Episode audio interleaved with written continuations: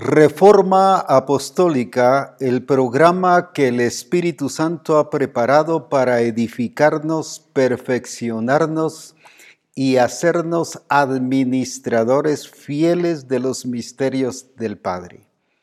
Es por eso que estamos aquí para glorificar al Señor, pero también para ser guiados y dirigidos por el Espíritu Santo, para que juntos como iglesia hagamos lo que el Padre quiere que sea hecho. Siempre muy contento y emocionado, feliz también de las tareas que han estado presentando tantos hermanos de los diferentes lugares e idiomas y lenguas que han estado enviando sus tareas, por cierto, muy bonitas y de mucha enseñanza, mucha luz, mucha palabra, mucha revelación. Así que les bendigo en el nombre del Señor y que sigamos juntos escudriñando la palabra para edificarnos de acuerdo al propósito del Señor.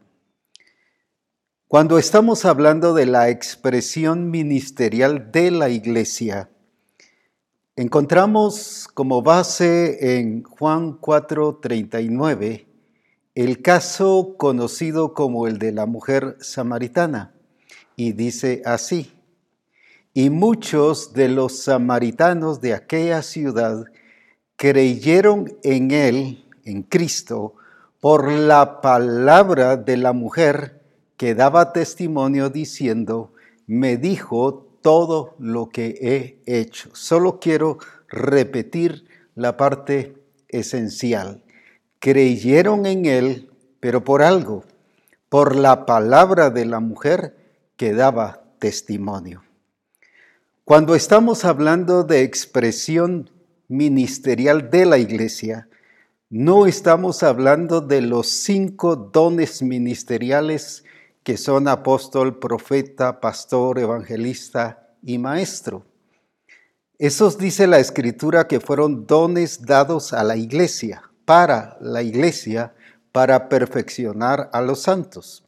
Aquí estoy hablando de la administración de la función ministerial, pero como iglesia no con una función de dones ministeriales. Quiero aclarar, para no estarlo repitiendo seguido, no estoy hablando de los cinco dones ministeriales, sino estoy hablando sobre la administración ministerial, pero de la iglesia. Y alguien diría, pero si entonces si está hablando de algo ministerial, quiero que comprendamos muy bien entonces lo que es la expresión ministerial de la iglesia. Tampoco es una función local, hablando del templo, no es una función eclesiástica. Por ejemplo, alguien que está en el grupo de alabanza, el pastor, el maestro de niños, no estoy hablando de eso, sino es como iglesia, no de una función eclesiástica, sino de la responsabilidad como iglesia. Y a esto se refiere a la expresión de la vida y naturaleza de Cristo en nosotros, revelada y reproducida en los demás, que nos lleva a revelar el propósito y el plan de Cristo. Lo vemos con el ejemplo de Jesucristo en Hebreos 1.3, en la versión Las Américas. Todas las demás versiones nos enfocan muy bien sobre esto, pero quiero que veamos muy bien esta palabra. Él, hablando de Cristo, es el resplandor de su gloria, pero y la expresión exacta de su naturaleza, la expresión exacta de su naturaleza. Vuelvo a repetirlo. ¿Qué es entonces la expresión ministerial? Es la expresión exacta de su naturaleza. En otras versiones dice que es el resplandor de su gloria y la misma imagen del Padre. ¿Qué es entonces cuando yo hablo de expresión ministerial?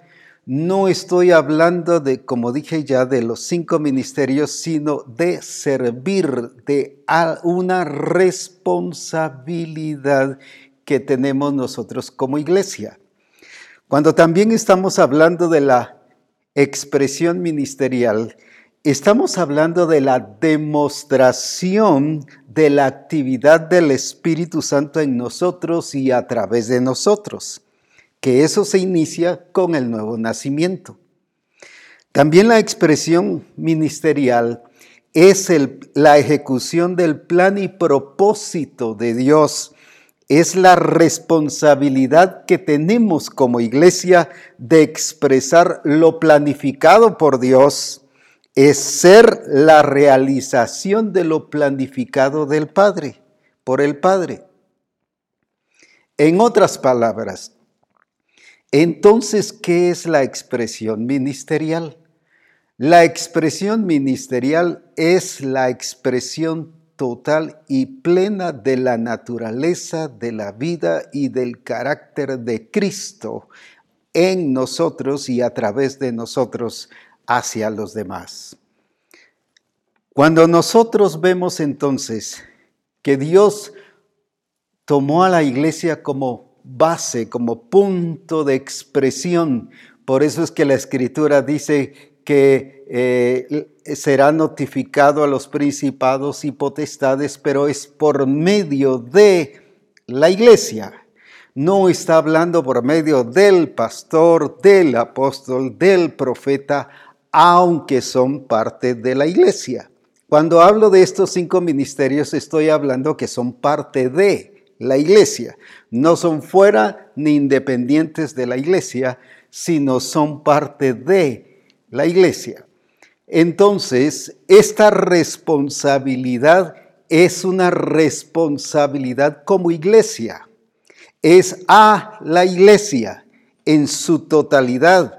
Todo discípulo de Jesucristo, todo hijo de Dios, que por supuesto es nacido de nuevo, por eso es hijo de Dios, tiene una expresión ministerial por causa de haber nacido de nuevo. La genética, la simiente de Dios ha sido puesto, puesto en esa persona y por lo tanto tiene una expresión de servir, de servicio a Dios, de hacer algo, de hacer lo que corresponde. Solo lo menciono. El apóstol Pablo, cuando se convirtió, quien era Saulo en ese entonces, la escritura dice que la primer cosa que dijo es, Señor, ¿qué quieres que yo haga?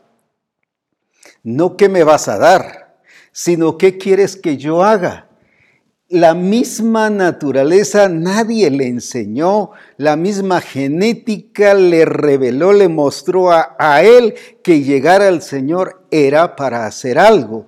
A eso me refiero de el ministerio como iglesia para hacer las cosas que el Padre quiere que nosotros hagamos. Entonces la iglesia, ¿cuál es su función? Veamos el ejemplo de Jesucristo ¿Qué es lo que el Señor quiere que nosotros hagamos? Cuando nosotros vemos especialmente cómo la iglesia se fue desenvolviendo, lo primero que buscaban era expresión ministerial. En el caso en Hechos 6, en el versículo 13, nos está hablando de cómo resolvieron el problema que había en Jerusalén de que las viudas de los griegos y hebreos entre ellas se criticaban y se murmuraban porque se había dado debido a que los apóstoles estaban sirviendo las mesas. Pero viene y dicen algo muy importante, buscad pues hermanos, Fíjese que está hablándole a la iglesia. Buscad pues, hermanos, en, de entre vosotros, o sea, habían más personas con estos talentos y con este fruto del Espíritu, a siete varones de buen testimonio, llenos del Espíritu Santo y de sabiduría a quienes encarguemos a este, de este trabajo. Uno podría decir, pero para servir mesas son varones de buen testimonio, llenos del Espíritu Santo y de sabiduría. Lo que quiero mostrar es que la iglesia no buscaba solo capacidades, sino buscaba esta expresión ministerial, esta expresión de la vida de Jesucristo, de su naturaleza, su propósito y su plan.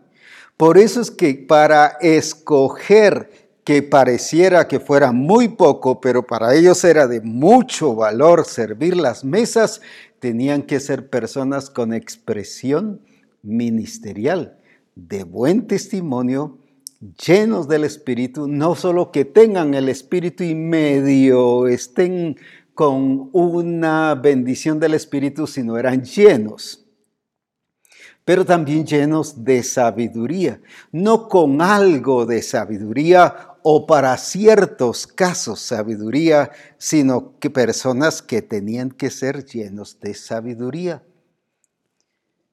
El asunto que nos demuestra aquí es cómo la iglesia ha rebajado las acciones de ella misma, cómo los ministros hemos rebajado las acciones de la iglesia y lo que buscamos son capacidades, que no está mal, pero no lo es todo. Para la iglesia, lo primero antes de capacidades era su expresión de la naturaleza, del propósito y del plan de Cristo. Este punto es determinante, ¿por qué?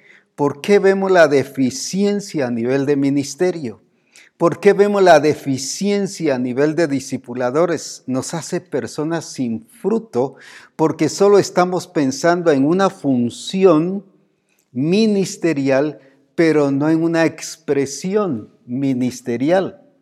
Y entonces colocamos a personas sin expresión ministerial, una porque no se les ha enseñado ni perfeccionado sobre eso, y la otra porque no la tienen.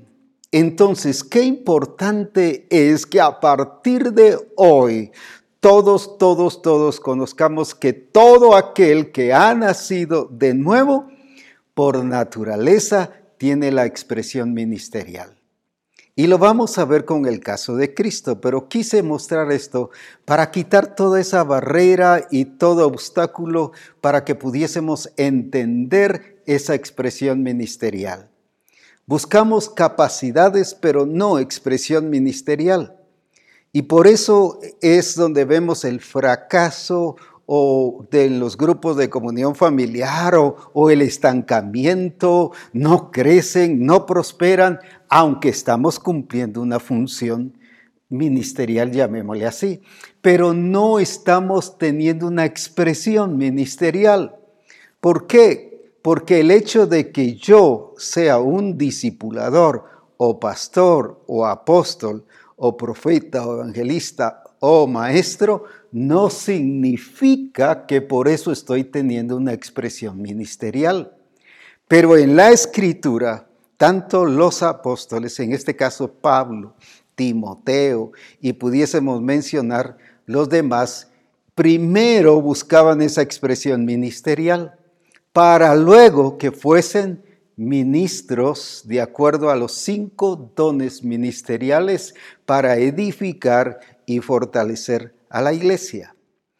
Esa es la gran diferencia de que la iglesia alcanzaba su objetivo y por qué nosotros luchamos y nos esforzamos, pero si yo oro, yo estoy haciendo todo, sí porque lo está haciendo en una función ministerial, pero no con una expresión ministerial.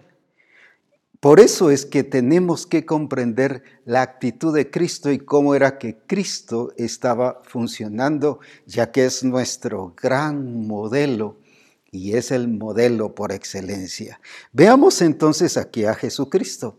En Marcos capítulo 10 y versículo 45 nos dice esta palabra. Porque el Hijo del Hombre, fíjese que se presenta como Hijo. En varios evangelios menciona el Hijo de Dios. Aquí se presenta como el Hijo del Hombre, o sea, está mostrando que Él es hombre. Eh, Dios se hizo, el verbo se hizo carne.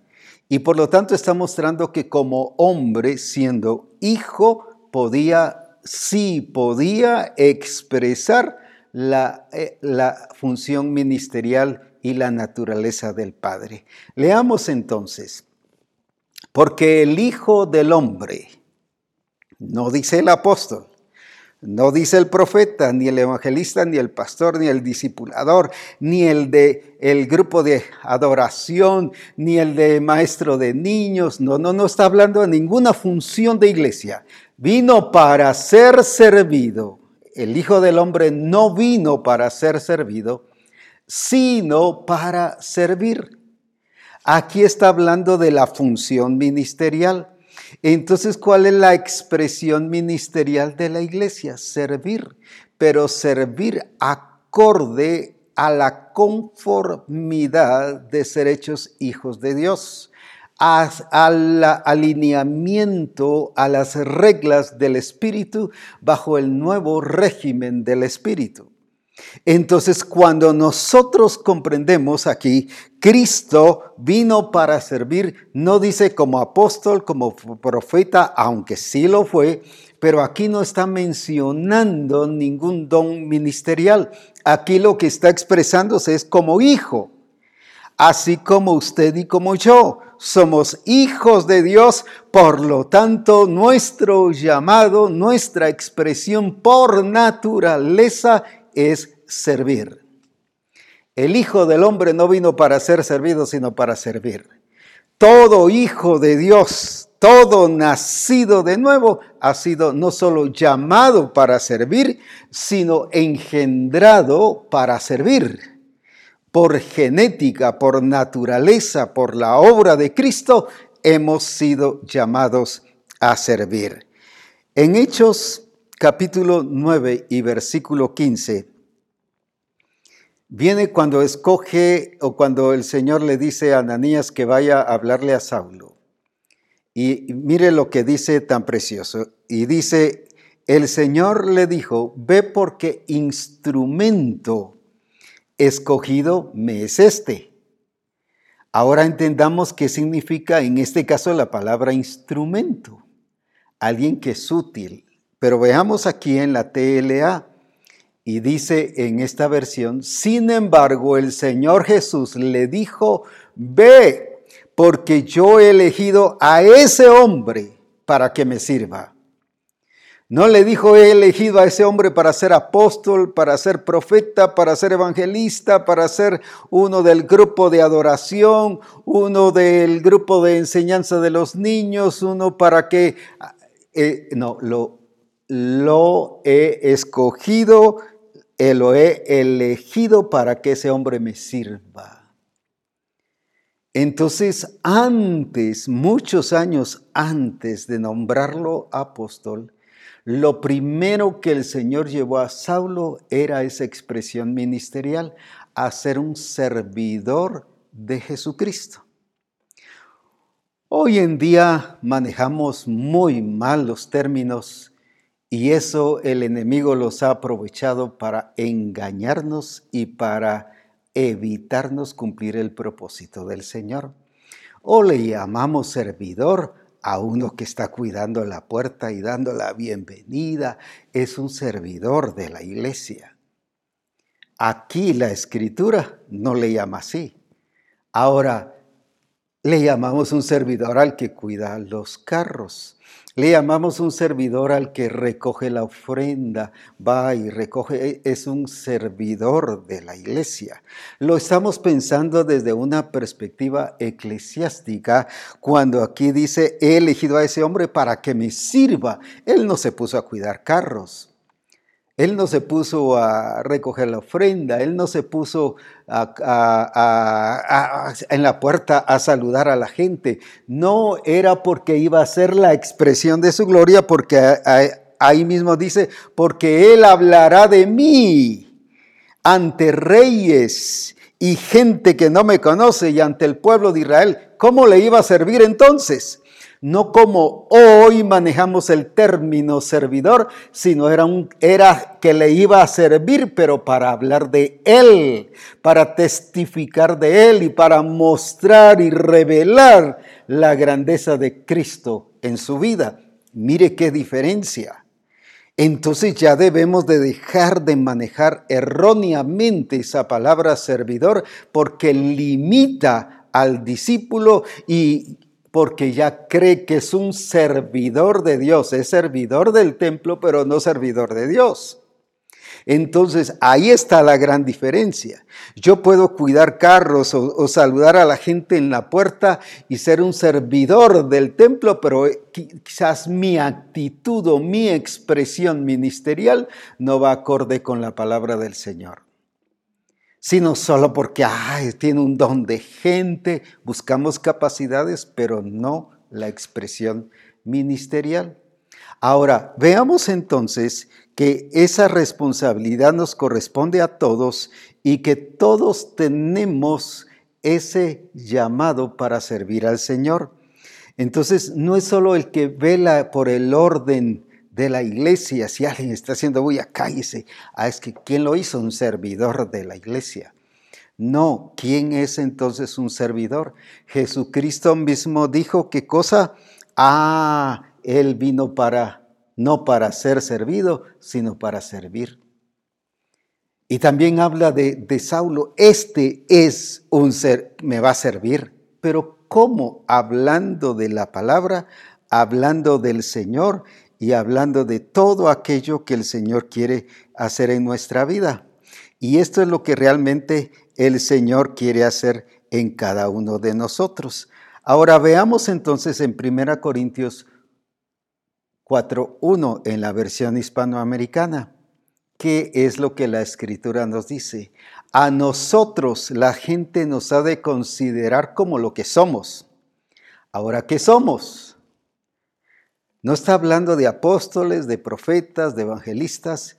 Mire, de servidores de Cristo y administradores de los planes secretos de Dios.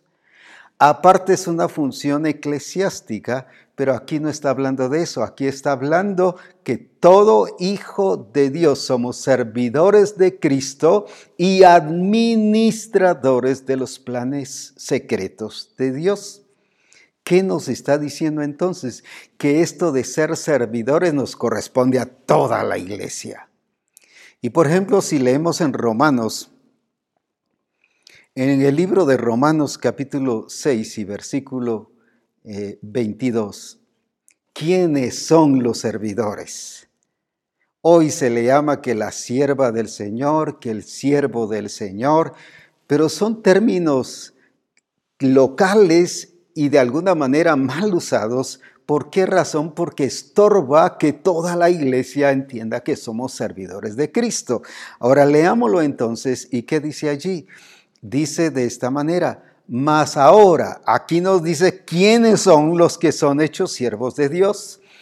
Mas ahora que habéis sido libertados del pecado y hechos siervos de Dios, entonces, ¿quién es un siervo de Dios? ¿Quién es alguien que tiene una expresión ministerial? No el que se le ha delegado un don para el ministerio de la iglesia o hacia la iglesia, sino es alguien que ha sido libertado del pecado, o sea que ha muerto a la vieja naturaleza y ha nacido de nuevo entonces, ¿quiénes son los siervos de Dios? ¿Estará bien entonces solo llamarle a la esposa del pastor sierva del Señor? Ella es la sierva del Señor, pero las demás, ¿qué son? ¿Qué son las demás personas que están ahí, siervos y siervas de Dios, según este pasaje, según esta escritura? Entonces, ¿qué es lo que el Señor quiere que hoy comprendamos? Que esta es una una responsabilidad y vivencia como iglesia. El que es llamado, dice, y hecho siervo de Dios, ¿quién? ¿Quién? No el que se preparó en un instituto bíblico, no el que fue a una universidad teológica, no el que recibió un seminario sobre los cinco ministerios. Ese no dice aquí el que fue libertado del pecado. En otras palabras, el que ha nacido de nuevo fue hecho siervo de Dios. Entonces, ¿quiénes son los siervos de Dios? todo aquel que ha nacido de nuevo. Y dice que fuimos hechos. ¿Cuándo? No a los cinco años de convertido, no a los 20 años, no por recibir un seminario, como dije, sino desde el momento que fuimos libertados del pecado. Todo, toda la iglesia de Jesucristo es llamada a ser sierva de Dios. Por eso es que es a la iglesia la que dice que es llamada a notificar a los principados y potestades. ¿Por qué? Porque está llamando a los siervos de Dios. Está llamando a las personas que están expresando y manifestando la gloria del Señor. Es importantísimo entonces lo que el Señor quiere que nosotros veamos. Entonces, ¿quiénes son los siervos de Dios? ¿Solo el pastor? No. ¿Solo el, el apóstol? No. ¿Solo la esposa del pastor? No. ¿Quiénes son los siervos de Dios según la escritura? Todo nacido de nuevo. Somos siervos de Dios, por eso tenemos una expresión ministerial. Qué importante entonces es. Encontramos a Jesús cuando fue ungido y dice la escritura en Mateo 4 o en Lucas 4, 18 y 19. El Espíritu del Señor está sobre mí, por cuanto me ha ungido para dar buenas nuevas a los pobres. Me ha enviado a cenar a los quebrantados de corazón, a pregonar libertad a los cautivos y vista a los ciegos y a poner en libertad a los oprimidos y a predicar el año agradable del Señor. Comprendamos bien este versículo que lo hemos manejado de alguna manera mal. Ah, Jesús fue preparado para el ministerio y fue ungido para el ministerio. Aquí no dice que fue ungido para cumplir un ministerio. No dice el Espíritu del Señor me ha ungido para ser apóstol. No dice me ha ungido para ser profeta, aunque lo era. No estoy descartando eso, solo estoy poniendo las cosas en su lugar. No dice me ungió para ser pastor, me ungió para ser maestro, me ungió para ser evangelista. ¿Sabe una cosa? Dentro de la historia tanto bíblica como general. A los reyes no se les nombra, a los reyes se le unge.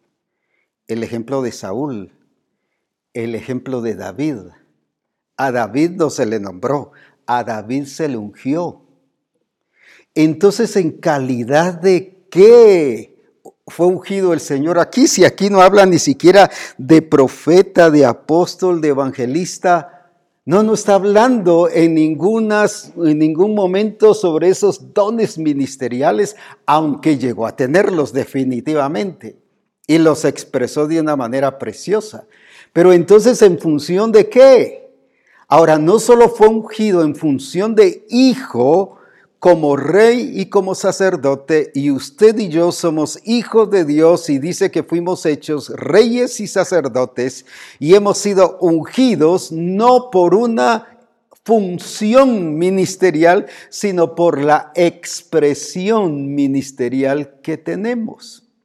Ahora, Jesús en ningún momento aquí fue preparado o fue ungido, capacitado y habilitado para una función ministerial como la que conocemos hoy en día, sino para una expresión ministerial, para que Él revelara el carácter del Padre, para que Él mostrara lo que el Padre es. Por eso en una de las versiones en Hebreos 1.3, solo lo menciono, dice que Él muestra el carácter y la naturaleza del Padre. O sea, Él fue la revelación de ello. ¿Pero por qué?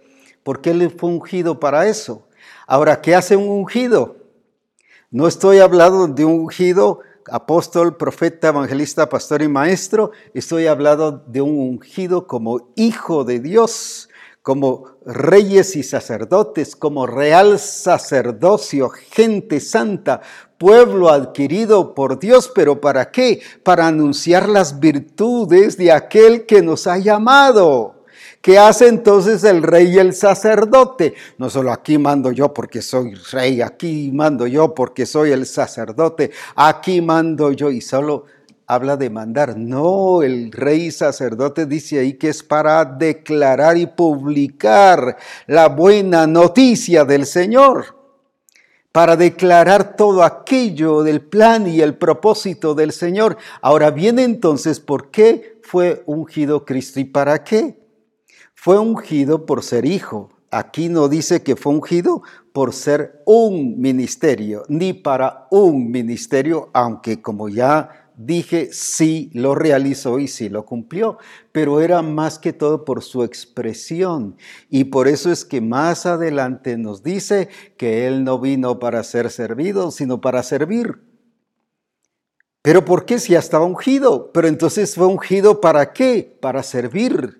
Usted y yo fuimos ungidos, fuimos llenos del Espíritu, no para estar estáticos, no para estar pasivos, sino para servir. Y servir implica accionar, servir implica actuar. Yo no puedo decir que estoy sirviendo si solo estoy haciendo acto de presencia, si solo estoy pasivo o lento en las cosas que tengo que hacer. No, es porque estoy haciendo no algo, sino haciendo lo que corresponde de acuerdo al propósito y a la vocación que hemos sido llamados.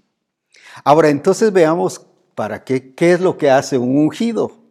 ¿Qué es lo que hace entonces uno que tiene esa expresión ministerial? Leamos nuevamente ahí en Lucas capítulo 4. Veamos esto. ¿Qué nos dice? El Espíritu del Señor está sobre mí. Qué lindo que usted lo repitiera. Se llame eh, Lionel, se llame eh, René, se llame eh, Moisés, se llame Sandra, se llama María, se llama Elena, no importa. Diga, el Espíritu del Señor está sobre mí, pero ¿para qué? Por cuanto me ha ungido, pero ¿para qué? Para dar buenas nuevas a los pobres. Me ha enviado a sanar a los quebrantados de corazón, a pregonar libertad a los cautivos y vista a los ciegos, a poner en libertad a los oprimidos y a predicar el año agradable del Señor. ¡Uh! Si esa es la expresión de la iglesia. Esa es la expresión de una iglesia que está viviendo en la plenitud de Cristo. ¡Uh! Apóstol, pero yo creí que eso solo los apóstoles, solo los pastores, solo los evangelistas lo podían hacer. Aquí no dice eso.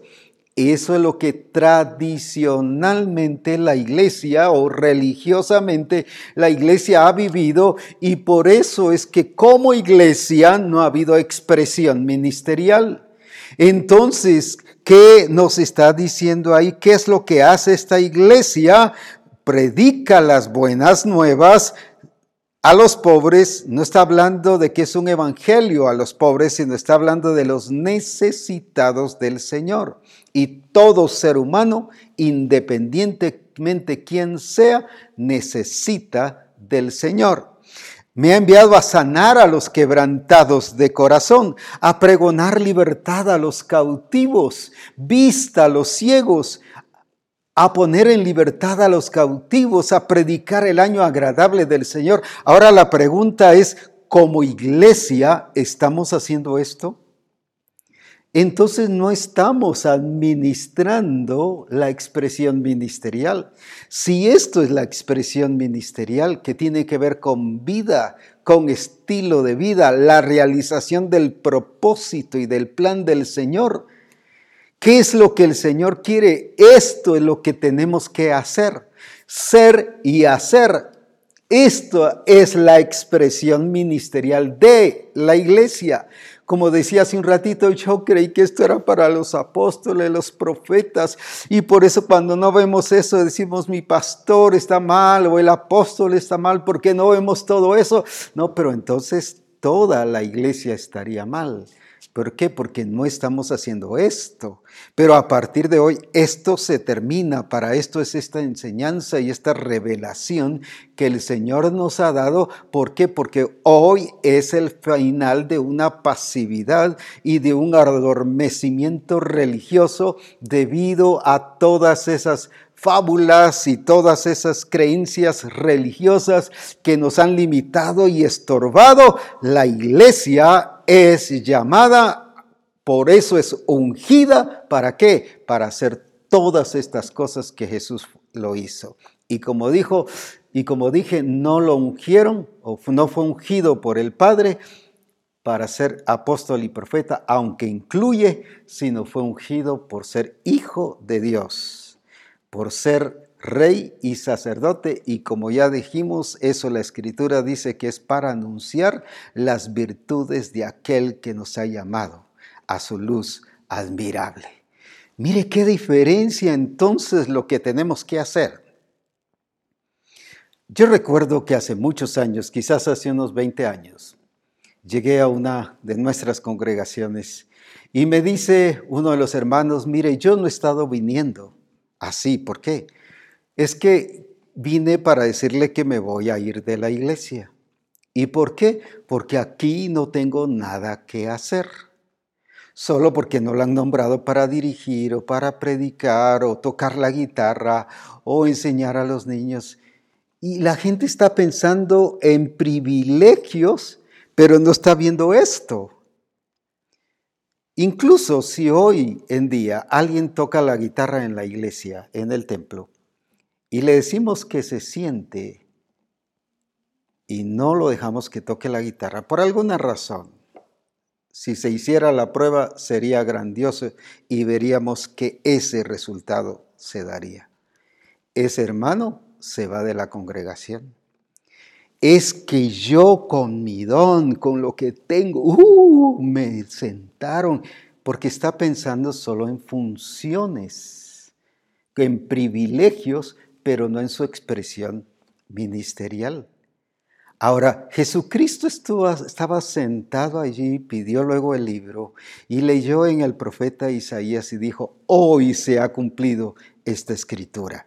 Y hoy se cumple esta escritura en la vida de misión cristiana del Calvario. Por eso es que todo hijo de Dios y parte de misión cristiana del Calvario que ha sido lavado con la sangre de Jesucristo, hoy se levanta a funcionar como lo que corresponde como un ungido de Dios, un siervo de Dios. Eso no es que ahora usted va a agarrar las cosas desordenadas y alocadas y que me voy a ir a Rusia y a la China y a Japón y voy a ir a hablar y que ya ahora no tengo necesidad de estar aquí. No es eso. Estoy hablando de una expresión como iglesia donde reconoce la función de los cinco ministerios, donde reconoce que es parte de una congregación. No es independencia, sino es la expresión ministerial que cada uno de nosotros tenemos como hijos de Dios. Por eso es que debemos desarrollar y aplicar toda esa bendición que el Señor nos ha dado.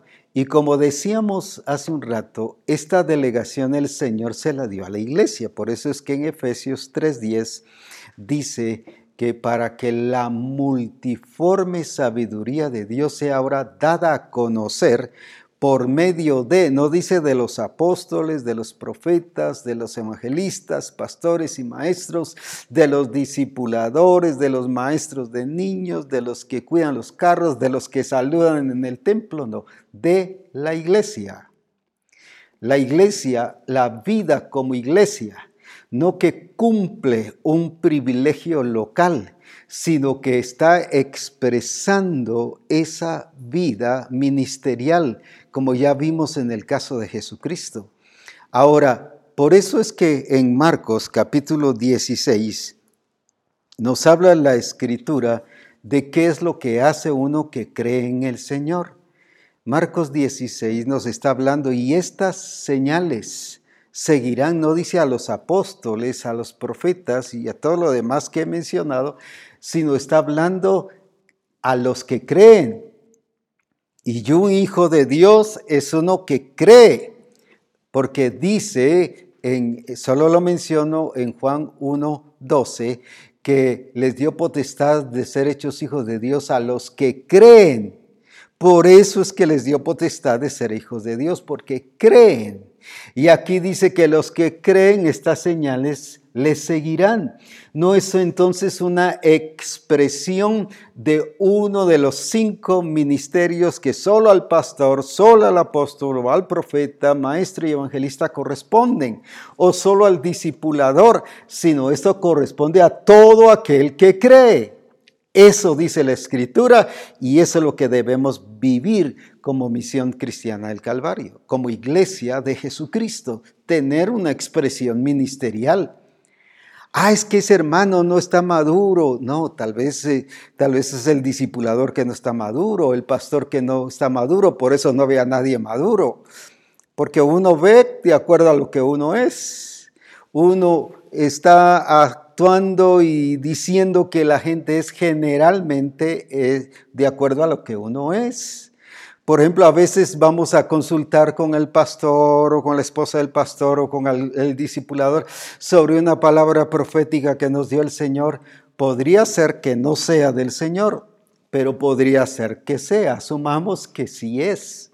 Y viene eh, alguno de estos que mencioné y dice, no, no, no, no, no, no es del Señor. ¿Pero por qué? porque no es profeta.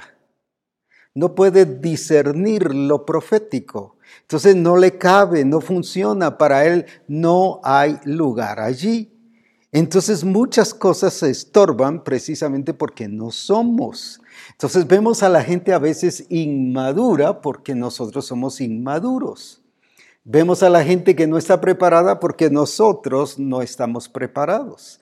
Ahora, por eso es importantísimo que funcionemos todos, todos, todos antes de una expresión o de una función ministerial, que expresemos y administremos correctamente esa expresión ministerial.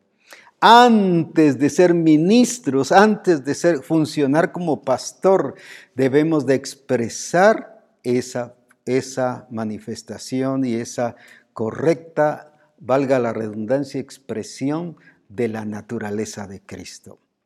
Entonces sí, como apóstol voy a tener resultados.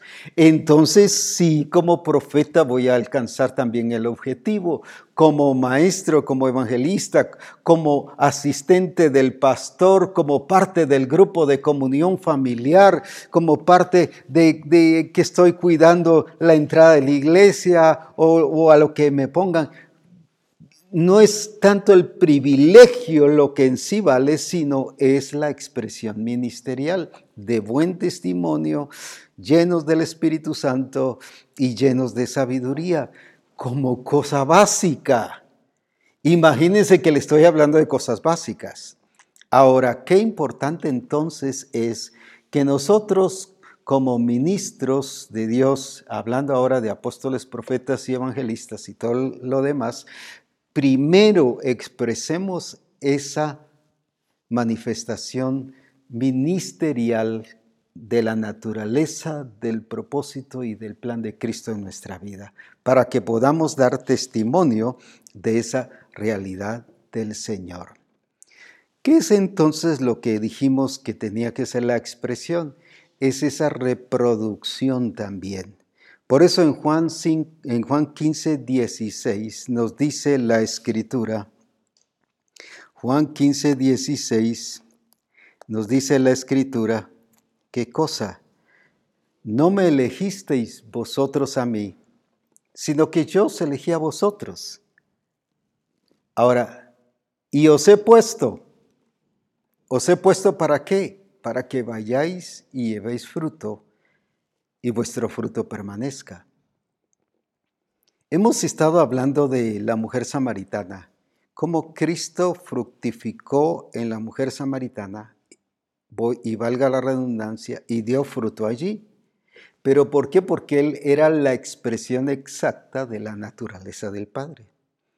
Jesús no le dijo a la mujer samaritana, bueno, debido a la experiencia que tú has tenido, yo te declaro profetiza, o debido a la experiencia que has tenido, yo te declaro apóstol o profeta, solo estoy mencionando nada más funciones, o te declaro esto, el otro, no.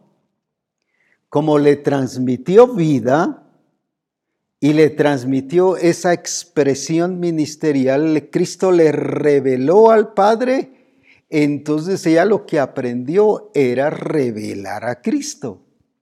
Este ha sido el problema cuando evangelizamos.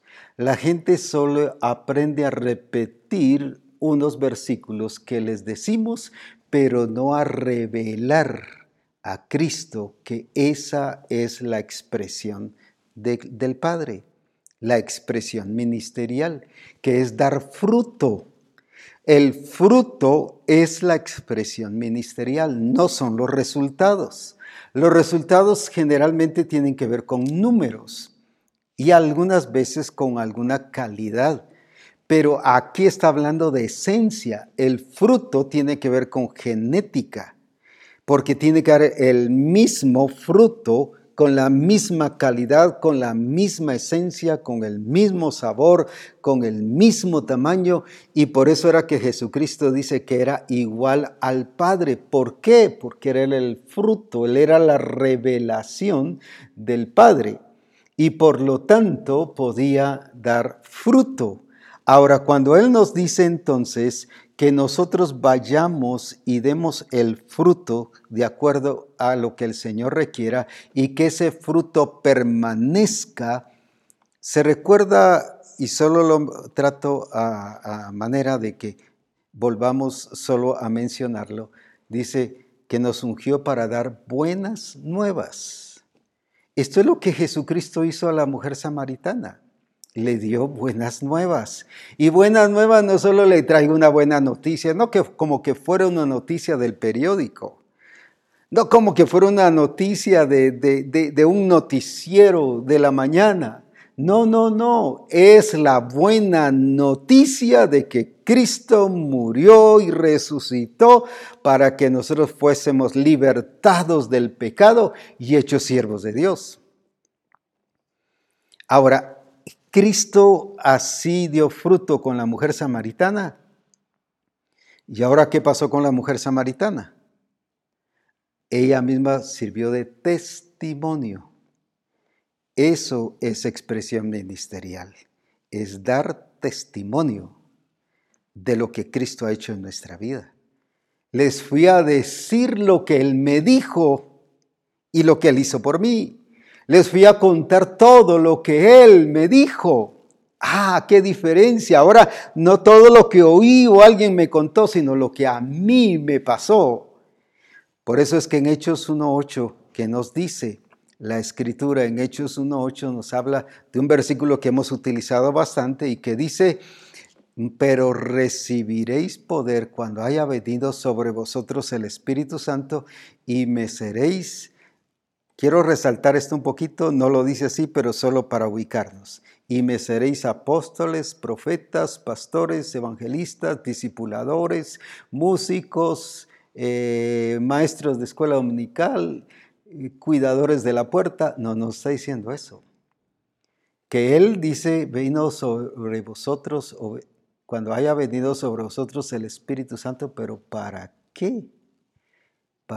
Y me seréis testigos la función ministerial implica que hemos sido llenos del Espíritu, pero ¿para qué? Ah, es que ahora soy un ministro de Dios y, y un apóstol, un profeta, pero quizás seco y vacío, sin expresión ministerial. Como alguien una vez estaba yo dando una enseñanza en un seminario y, hablando sobre la llenura del Espíritu. Y dice, sí, gloria a Dios, se para un hermano, es que somos llenos del Espíritu, gloria a Dios por eso. Y al terminar la reunión me pide tiempo y quiero hablar con usted. Sí, claro que sí.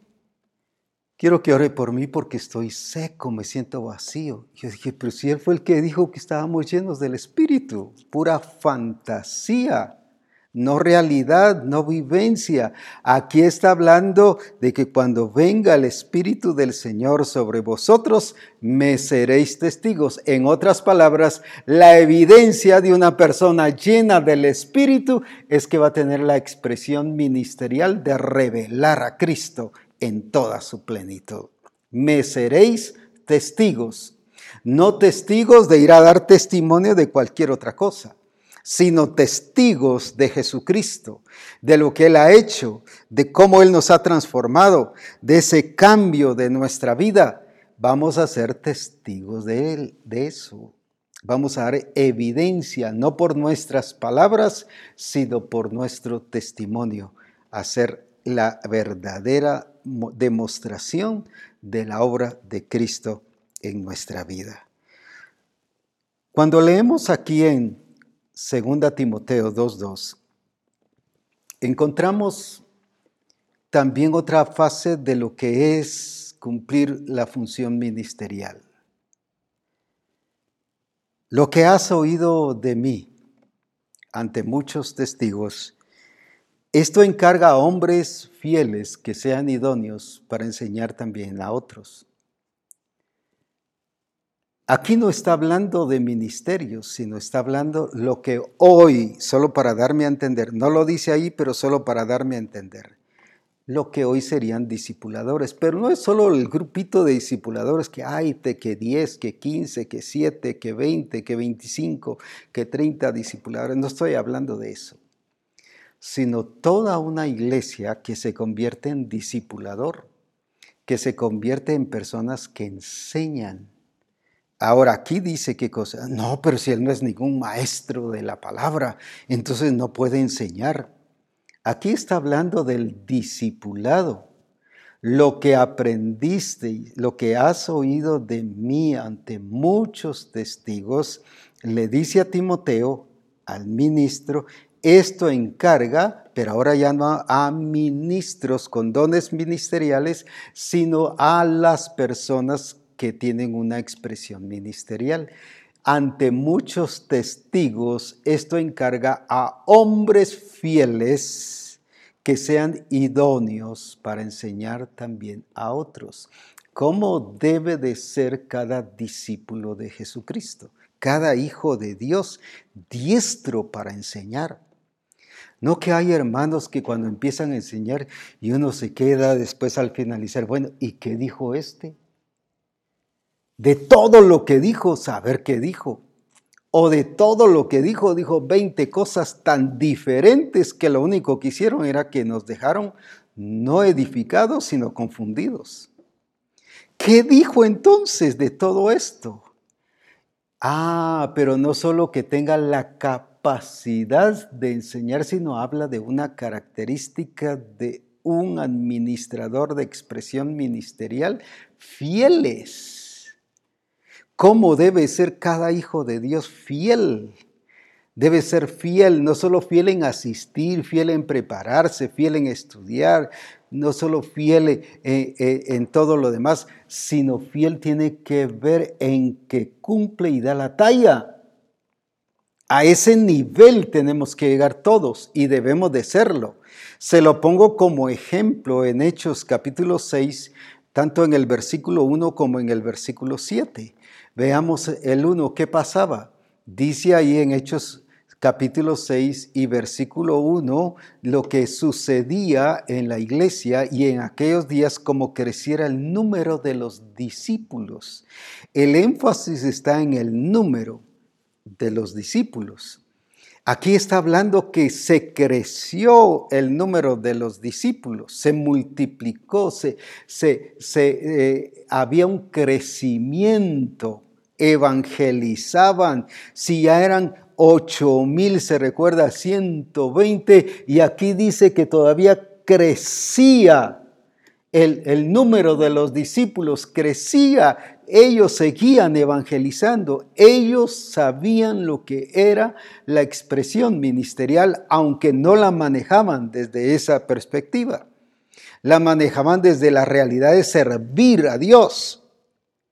Y ellos entendían que eran servidores de Cristo, que tenían ungidos, que tenían que llevar la buena noticia. Y por eso era que crecían. De nada sirve ser eh, eh, hijos de Dios, que solamente estemos nada más como eh, participando de una iglesia local si no estamos expresando esa realidad ministerial. ¿Qué pasó con ellos? Ellos asistían a una congregación, en, este, en ese momento era a la iglesia de Jerusalén, pero crecían, crecían, crecían. Pero luego el versículo 7, estos, los 8120, ¿qué hicieron con los demás? y crecía la palabra del Señor. Imagínense 8120 discipuladores convirtieron a los discípulos, porque dice que ahora el número de los discípulos se multiplicaba. Ahora el énfasis está en los discípulos. Se multiplicaba. ¿Qué pasaba? Todas las personas se convertían en discipuladores porque según eh, eh, eh, segunda Timoteo 2.2 dice que hombres fieles que enseñen también a otros. Que enseñen también a otros. Todo hijo de Dios tiene que ser preparado desde el principio desde el principio, a través de ese evangelismo exacto, de calidad, el correcto, el que es fruto, el que es producto de un evangelismo que transmite vida, no solo teoría, no solo un cambio de cultura. Jesús en la mujer samaritana no buscó solo un cambio de cultura, no le cambió incluso un cambio de religión, no, no, no fue eso. Todo eso se produjo porque le transmitió vida. A ese punto tenemos que llegar. No, deje usted de tomar, no, no, no, no tome, quítese el vicio del cigarro, quítese esto, mire que usted es aquí. Solo estamos buscando un cambio de cultura, pero no un cambio de vida. Jesús apuntó no solo al cambio de cultura, sino eso lo vio como resultado de que le transmitió vida, de un evangelismo exacto, preciso, que transmitió esa vida y por lo, tanto se convirtió en fruto. Ahora, allí está el punto que nosotros debemos hacer. ¿Qué es lo que hace una iglesia con expresión ministerial? Produce frutos, no resultados. Gente con el mismo nivel y la pasión de Jesucristo desde el principio. ¿Por qué? Porque es por naturaleza. ¿Por qué aquel, aquella persona que el Señor había hecho también un milagro, él quería seguirle, seguir a Jesucristo y le dice, no, ve a los tuyos y cuéntales cuán grandes cosas el Señor ha hecho contigo.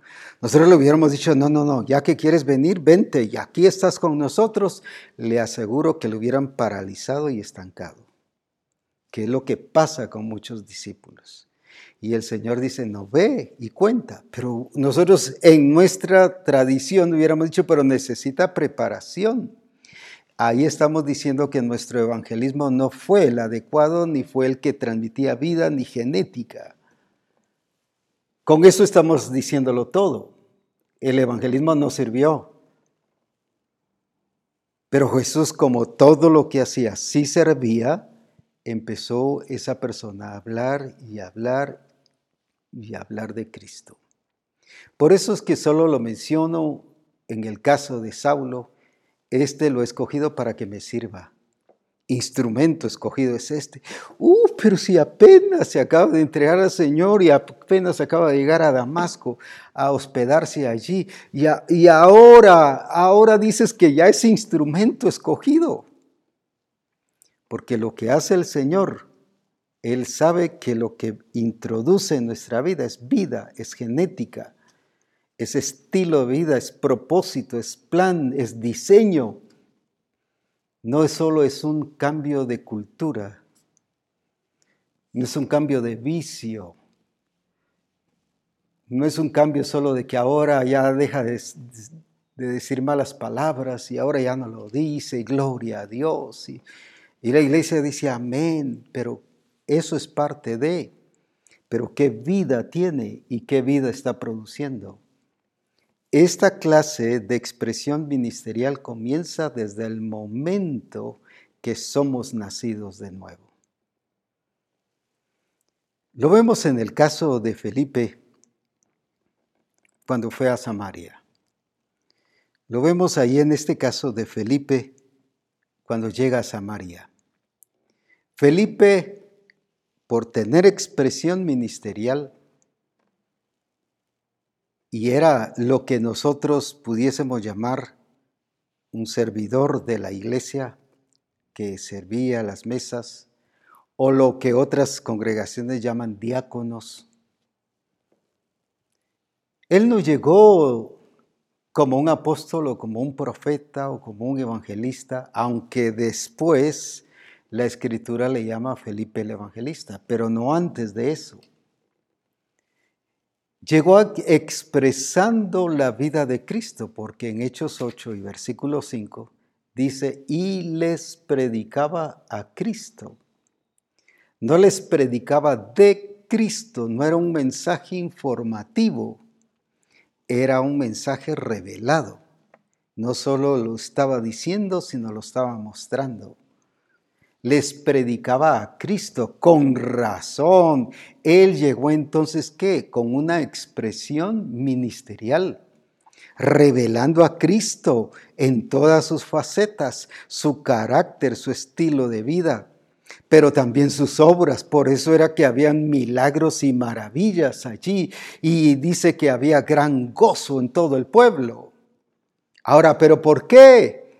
Él no llegó en calidad de un ministro de lo que tradicionalmente conocemos, sino Él llegó en calidad de un hijo de Dios ungido por el Señor, porque era lleno del Espíritu, expresando su función ministerial. Pero lo mismo encontramos sobre Bernabé. Cuando llega a la iglesia y está expresándose de una manera preciosa en Hechos 11, 22 y 23. Y dice, llegó la noticia de estas cosas a oídos de la iglesia que estaba en Jerusalén y enviaron noticia al apóstol Bernabé. Fue nombrado apóstol y fue llamado apóstol hasta el capítulo 13 de Hechos en Antioquía ni tampoco dice al pastor Bernabé, ni tampoco dice al evangelista Bernabé. Enviaron a Bernabé que fuese hasta Antioquía. Este cuando llegó y vio la gracia de Dios se regocijó y exhortó a todos que con propósito de corazón permaneciesen fieles al Señor. Mire, uno con una expresión ministerial, edificando y preparando a una iglesia que permaneciesen fieles al Señor. Oh, pero es que quizás lo que fue a hacer fue como un profeta. Eso ya son inventos nuestros, pues. Fue y llegó como un gran evangelista. Mire todo lo que fue a hacer. Mire cómo fue a edificar todo un maestro de la enseñanza. Esas ya son cosas que nosotros nos, inventamos. Él llegó como un hijo de Dios ungido y llegó a ministrar a esa congregación. Y fue a enseñarles a que permaneciesen en el Señor, que permaneciesen fieles al Señor como un hijo de Dios. Mire todo lo que hay que hacer. ¿Qué hacemos nosotros cuando llegamos a alguien y le vamos a visitar o a una congregación o, que somos enviados para, para visitar un lugar y, solo nos dedicamos a predicar y a enseñar, pero no a dejar una iglesia preparada y edificada. Ah, no, eso es función de los cinco ministerios.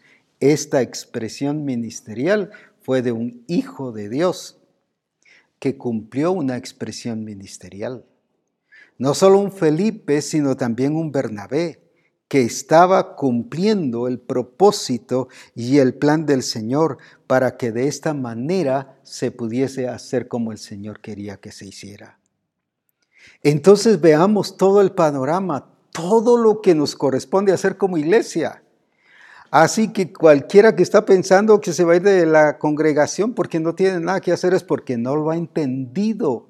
Por eso es que la, como iglesia tenemos que entender nuestro papel como iglesia, nuestro rol, nuestra actividad, lo que nos corresponde hacer, la responsabilidad que tenemos como iglesia. Es que el pastor no nos ha llamado a evangelizar, pero si usted ya es llamado a, dar las buenas nuevas, es que el pastor nos ha llamado a orar por los enfermos, pero si dice que estas señales seguirán a los que creen.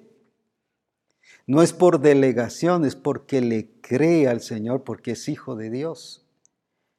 Claro, no estoy hablando de imprudencias y que ahora todo mundo va a agarrar y que vas a parar en la plaza o en el mercado y a ver, vengan los enfermos, vamos a orar y vamos a sanar, a menos que el Señor se lo dirija, pues esa es otra cosa. Pero no vamos a, no estoy hablando de imprudencia, sino estoy hablando de realidades y de una vida ordenada en el Señor. Ahora, ¿qué es entonces lo que hace o qué sucede con todo esto de esa manifestación del Señor? convierte y hace ver a la iglesia de que todos somos servidores de, Cristo.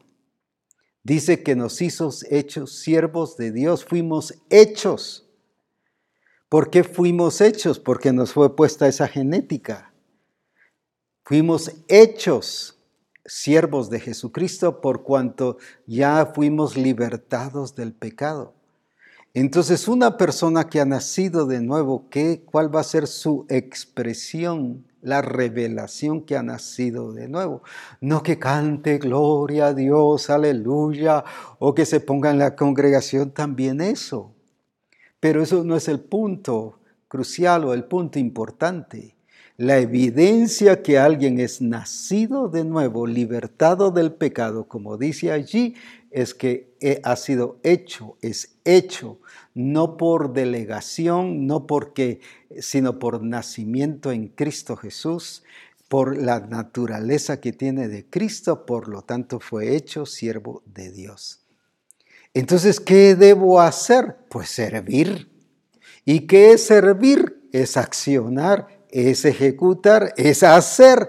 Por eso era que Jesucristo en Juan 5, 19 dice, lo que el Padre hace, lo que yo veo que el Padre hace, eso es lo que yo hago. Sin problemas, pero ¿por qué Él vacía? Porque vino para servir. No para que le digan qué hacer, vino para servir. ¿Por qué Jesucristo sanaba enfermos? ¿Por qué vino para servir? ¿Por qué predicó a la mujer samaritana? ¿Por qué predicó a Saqueo? ¿Por qué a cuántos más les habló de la palabra del Señor, del Padre, cómo podía ser transformada su vida? Pero ¿por qué? Porque Él vino para servir. Y no porque el Señor le estuviera recordando cada mañana y que sonara la alarma y que dijera, te recordás hoy que hoy tienes que servir. Y que ya cierto día de la semana, pues el lunes, jueves, domingo, hoy tienes descanso y feriado. No, no es por eso. Él entendía que todos los días era llamado a servir porque aquí vino no para ser servido, sino para servir. Se lo muestro en esto para que veamos hasta dónde hemos vivido una vida equivocada. ¿Tiene un problema? Vamos con el pastor que ore por nosotros. Y viene el pastor y sí, ora por ellos y los bendice. Claro, está bien cuando hay una expresión ministerial de ambos, pero ¿por qué es que van así? Porque el pastor está para servir, pero ¿y usted qué está? Si usted está para servir, su esposa está para servir, su esposo está para servir, ¿por qué no oran juntos y, y se corrigen y echan fuera todas las artimañas del enemigo? De fácil porque queremos que otros nos sirvan. Jesús no vino para ser servido, Jesús vino para servir. A veces estamos más preocupados en nosotros y el pastor está más preocupado con la congregación que con el cumplimiento del propósito y del plan del Señor. Cuidando solo la congregación, si está enfermo, pues oramos, si tiene problemas, pues oramos, si tiene circunstancias, solo allí, cuando ha sido su expresión ministerial, dar las buenas nuevas, sanar a los quebrantados de corazón, pero no dice de la iglesia local nada más. Está hablando a nivel de nación, a nivel general, a nivel de la ciudad, a nivel integral. Pero solo nos hemos encerrado en la iglesia local. ¿Se recuerdan que estuvimos hablando hace poco de focalizarnos solo en un área cuando nuestra función es todo todo, todo, todas las naciones. Pero ¿por qué solo estamos cumpliendo ciertas cosas que el Señor dice aquí y las estamos haciendo, pero en la iglesia local?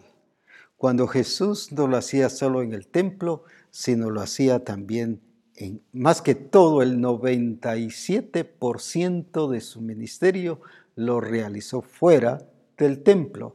Nosotros el 100% del ministerio lo realizamos dentro del templo. Cuando Jesús era más su expresión afuera y ahí revelaba lo que era el Padre. La iglesia Misión Cristiana del Calvario tenemos que entender cuál es, cuál es el objetivo del Padre y seguirlo y hacerlo porque somos llamados para servir. En otras palabras, a todos nos ha convertido no solo en ejecutores, sino en personas que accionamos y expresamos la función ministerial que tenemos como iglesia. Cumplimos nuestra responsabilidad. Ah, entonces sí como familia, como empresarios, como profesionistas, como personas agrícolas, como inversionistas y todo presidente, congresistas y todo lo demás, vamos a expresar a Cristo, su gloria, porque las naciones no solo quieren escuchar un mensaje, quieren escuchar un testimonio, vida, vida, revelación de la grandeza de Jesucristo y mostrando ese poder y esa gloria del Señor porque esa es mi función y mi administración ministerial. Entonces, no es, no es solo para ciertas personas. Eso nos ha hecho sentir como, voy a decir así como, no sé si todavía exista o algo, pero en los aviones generalmente existe. Cuando uno paga, dice, ¿es para primera clase o segunda clase? Y si uno paga la primera clase, pues es más el pago. Claro, tiene más beneficios, pero la segunda clase, que es la clase económica, pues paga menos. Y hay hermanos que sienten que así en el Señor es de primera clase y de segunda clase. Aquí, pues en esta segunda clase, menos esfuerzo, menos sacrificio, menos tiempo. Los que son de primera clase los vemos a los ministros, que ellos sí tienen que hacer, que ellos sí tienen que poner, que ellos sí tienen que quitar, tienen que cuántas cosas más. Pero nosotros no, solo con asistir, con llegar y con eh, llegar al grupo de comunión familiar, nos sentimos de segunda clase. Esa es una falsa idea o una falsa realidad de que no hemos entendido nuestro papel como iglesia. El papel como iglesia, todos somos uno en Cristo Jesús.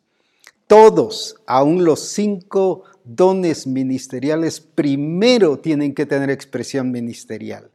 Por eso Saulo, viene el Señor y dice, lo he llamado para que éste me sirva. Hasta después, a los años, lo convirtió en apóstol. No quiero decir con esto que todo servidor de Jesucristo va a ser apóstol o profeta o pastor. Gloria a Dios si lo llama. Pero no necesariamente en su función como profesionista, como esposo, como, como esposa, como hijo, como empresario, como inversionista, sí, como jefe, como trabajador. Allí es donde vamos a revelar a Cristo. Pero primero es la expresión ministerial. Antes de servir mesas, primero busquen no a gente con capacidades y dones de arreglos y de, y de decoración y que, uh, que, que se mire bonito, porque queremos que se mire bonito. Se iba a ver mucho más bonito con gente con expresión ministerial, que incluía capacidades, por supuesto. ¿Qué es lo que estamos enfatizando hoy? El Señor nos está llamando a que todos, y cuando digo todos es todos, todos en griego, todos en inglés, todos en francés, todos en, eh, cualquier lengua, cualquier idioma, todos significa todos. Todos los hijos de Dios nacidos de nuevo. En este caso estoy hablando de Misión Cristiana del Calvario porque es mi responsabilidad. Las otras congregaciones, cada pastor son responsables, estoy hablando de los demás. Todos, todos los hijos de Dios de Misión Cristiana El Calvario tenemos la responsabilidad de servir y de cuidar cómo estamos administrando ese ministerio de reconciliación, ese ministerio del nuevo pacto que nos ha hecho competentes para realizar su propósito y su plan. El Señor en algunas congregaciones ha dado ministerios proféticos. La pregunta es, ¿qué ha pasado con ese ministerio profético? Ah, sí, el profeta, la profeta, la profetisa, la, pero ¿qué estamos haciendo? El Señor le ha dicho a alguien que va a ser pastor. Sí, pero pastor, ah, va a ser pastor. Y qué bueno. A ver cuándo. Ya lleva 20 años que el Señor dijo que iba a ser pastor. Ah, pero vas a ir a las naciones y vas a ir a predicar las buenas nuevas. Lleva otros 35 años de estar esperando ir a las naciones. Si ni pasaporte tiene, y cómo quiere ir a las naciones. Entonces lo que quiero mostrar es cuánto el Señor nos ha dado. Suceden dos cosas. O no hemos usado lo que nos ha dado, o sencillamente lo estamos usando, pero al estilo la iglesia de Corinto, fuera de orden, todo desordenado. Y por eso dice, hágase todo decentemente y en orden con los dones del Espíritu, pero todos desordenados. Nos ungió para dar las buenas nuevas, sanar a los quebrantados de corazón, pregonar libertad a los cautivos y el año agradable del Señor. ¿Qué hemos hecho con eso? ¿Qué estamos haciendo con el ser testigos? Dice que fuimos llenos del Espíritu para ser testigos. ¿Qué? ¿Cómo estamos administrando esa expresión ministerial de ser testigos. Ah, yo le hablo de Cristo un montón. No, no estoy hablando de hablarle. Estoy hablando de ser testigos, de revelar lo que Cristo es. Recuerde que Felipe no llegó a hablar de Cristo, sino llegó a hablar a Cristo, revelarles a Cristo. ¿Qué es entonces lo que estamos haciendo? ¿Qué está pasando en nuestra vida? Si el Señor habla de una iglesia no pasiva, no quieta, no que va lenta, de, haciendo las cosas paso a paso, a como quiera, como supuestamente tiene tiempo. No es esa la iglesia de Cristo, esa es la iglesia de saber de quién. Pero la iglesia de Cristo que vive en la plenitud que vive en su gloria, en su presencia y que le conoce y le entiende y sabe el objetivo del Padre, es una iglesia que hace lo que el Padre hace, que hace lo que Cristo hace, que hace lo que la Escritura dice que debe hacer. Y cuando hablo de iglesia no estoy hablando de los cinco ministerios que el pastor es y funciones eclesiásticas, sino estoy hablando de la iglesia en el trabajo, de la iglesia como profesional, porque ahí somos iglesia. No nos quitamos el traje de iglesia cuando salimos del templo. Allí como familia, en cualquier otro lado con los amigos, allí somos iglesia. Estoy hablando y refiriéndome a eso. ¿Qué estamos haciendo? Porque administrar significa orden y orden significa hacer las cosas como debemos hacer. ¿Cuánto de todo esto que estamos viendo que le correspondió a la iglesia, cómo se multiplicaban en discípulos para enseñar. Uf. Preparaban a la gente para enseñar. ¿Cuántos de los grupos de comunión familiar están preparando a la gente para enseñar o solo los estamos entreteniendo? Solo los preparamos para reunirse, para tener comunión, pero no los preparamos para enseñar. No, dice que hombres fieles que enseñen también a otros. Y la función ministerial, estoy hablando ahora de los cinco ministerios, dice en Efesios capítulo 4, versículo 11 y 12, que dice que Él le dio dones a la iglesia, apóstoles, profetas, evangelistas, pastores y maestros, pero ¿para qué? El versículo 12 dice, a fin, o sea, el propósito. ¿Cuál es? Perfeccionar a los santos para la obra del ministerio. Ay, pero es que yo no quiero ser apóstol o profeta. Es que no está hablando ahí de eso, está hablando de la obra del ministerio, del accionar, del actuar. Cuando habla de obra, está hablando de algo que tiene que ver que se hace. Y ya vimos que nuestra función es ser servidores de Cristo. Y el Señor nos lleva a que podamos cumplir su propósito y su plan. Él no vino para ser servido, sino para servir. Como iglesia, como misión cristiana del Calvario, estamos llamados a servir. Ahora tampoco hay personas que abusan, bueno, pues ya que fue llamado a servir, sírvame por favor, atiéndame, cuídeme. No, ahí no lo permita tampoco, porque usted no es, lo voy a hacer claro, no es juguete de nadie, pues. Ni porque ya alguien quiere que le haga todo. No, no, no, no. Una cosa es servir de acuerdo al propósito y al plan del Señor y el que quiera abusar, pues póngalo en el orden, enséñele cuál es su función como iglesia y que él es responsable también de edificar. Entonces, qué importante es que nosotros como iglesia nos levantemos ahora porque los cinco ministerios, el pastor fue puesto para perfeccionar a los santos, no para predicar mensajes, no para predicar en el púlpito eso, déjeme decirle, lo puede hacer cualquier conferencista, incluso del mundo también.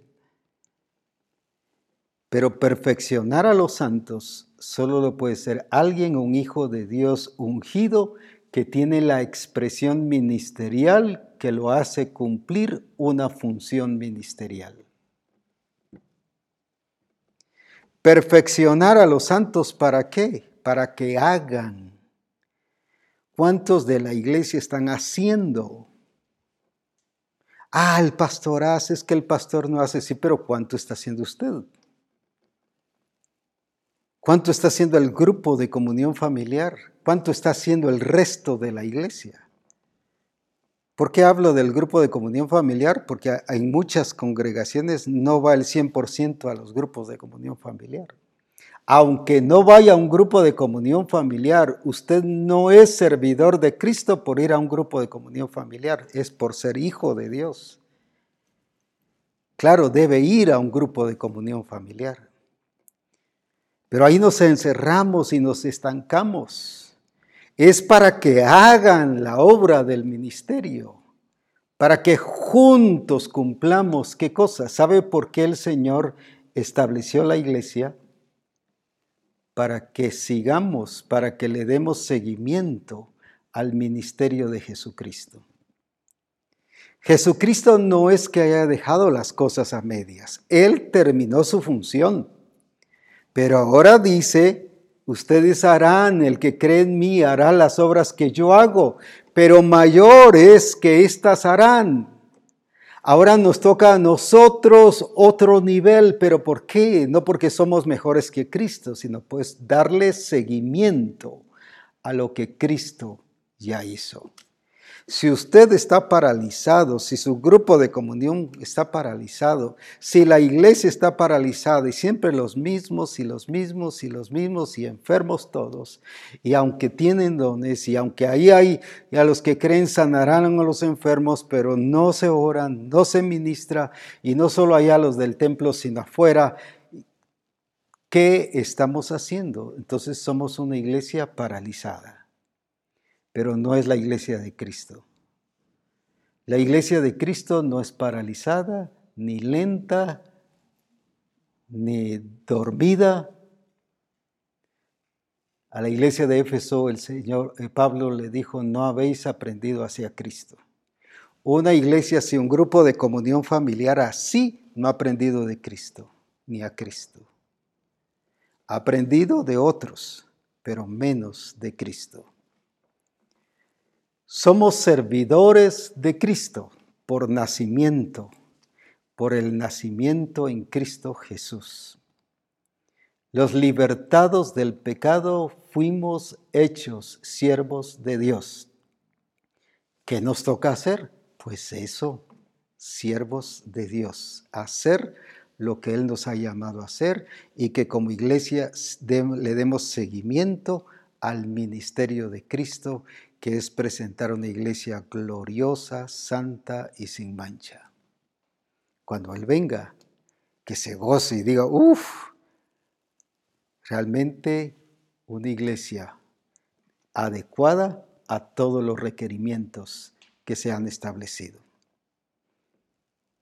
Recuerde, dice que los cinco ministerios son para perfeccionar a los santos para la obra del ministerio. Ahora escuche bien esto y espero no confundirlo y si lo confundo, alabo al Señor por eso también.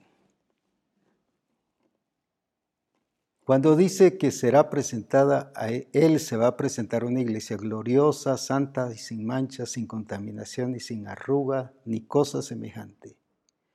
No dice que es solo porque los cinco ministerios hacen esta iglesia, sino que es toda la iglesia la que produce la realización de ser santa, gloriosa, sin manchas, sin contaminación y arruga. En ningún momento dice que el pastor es el que va a presentar una iglesia santa.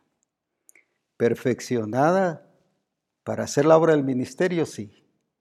Gloriosa, sin manchas, sin contaminación, esa es responsabilidad de todos. Lógicamente, el pastor, el apóstol, el profeta, el evangelista tienen una parte allí, pero la responsabilidad es personal. Allí no dice que los cinco ministerios van a presentar una iglesia gloriosa. Él se la va a presentar, pero toda la iglesia es gloriosa, es santa, es con todas las demás características, sin mancha, sin contaminación, pero porque todos hemos entendido nuestra expresión ministerial. Servidores de Cristo. Somos llamados a servir. Así puedo decirle a Misión Cristiana del Calvario como el Señor dijo de, de Saulo. He escogido a este para que me sirva Misión cristiana del Calvario, el Señor te ha escogido para que le sirvamos. No hay otra. Le sirvamos en donde estamos, en nuestro país, en nuestro lugar, y que ahí glorifiquemos su nombre, en la profesión, en la familia, en todas las áreas de nuestra vida, que juntos disfrutemos la gloria de nuestro Señor. Bendito sea el nombre del Señor. Hechos siervos de Jesucristo. Eso, esa es la administración que debe tener Misión Cristiana del Calvario en su expresión ministerial. Adelante y paremos ya toda pasividad. Dejemos desde hoy toda fantasía de que estamos haciendo algo.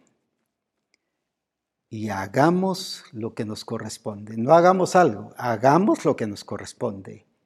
Nuestro papel como iglesia de Jesucristo.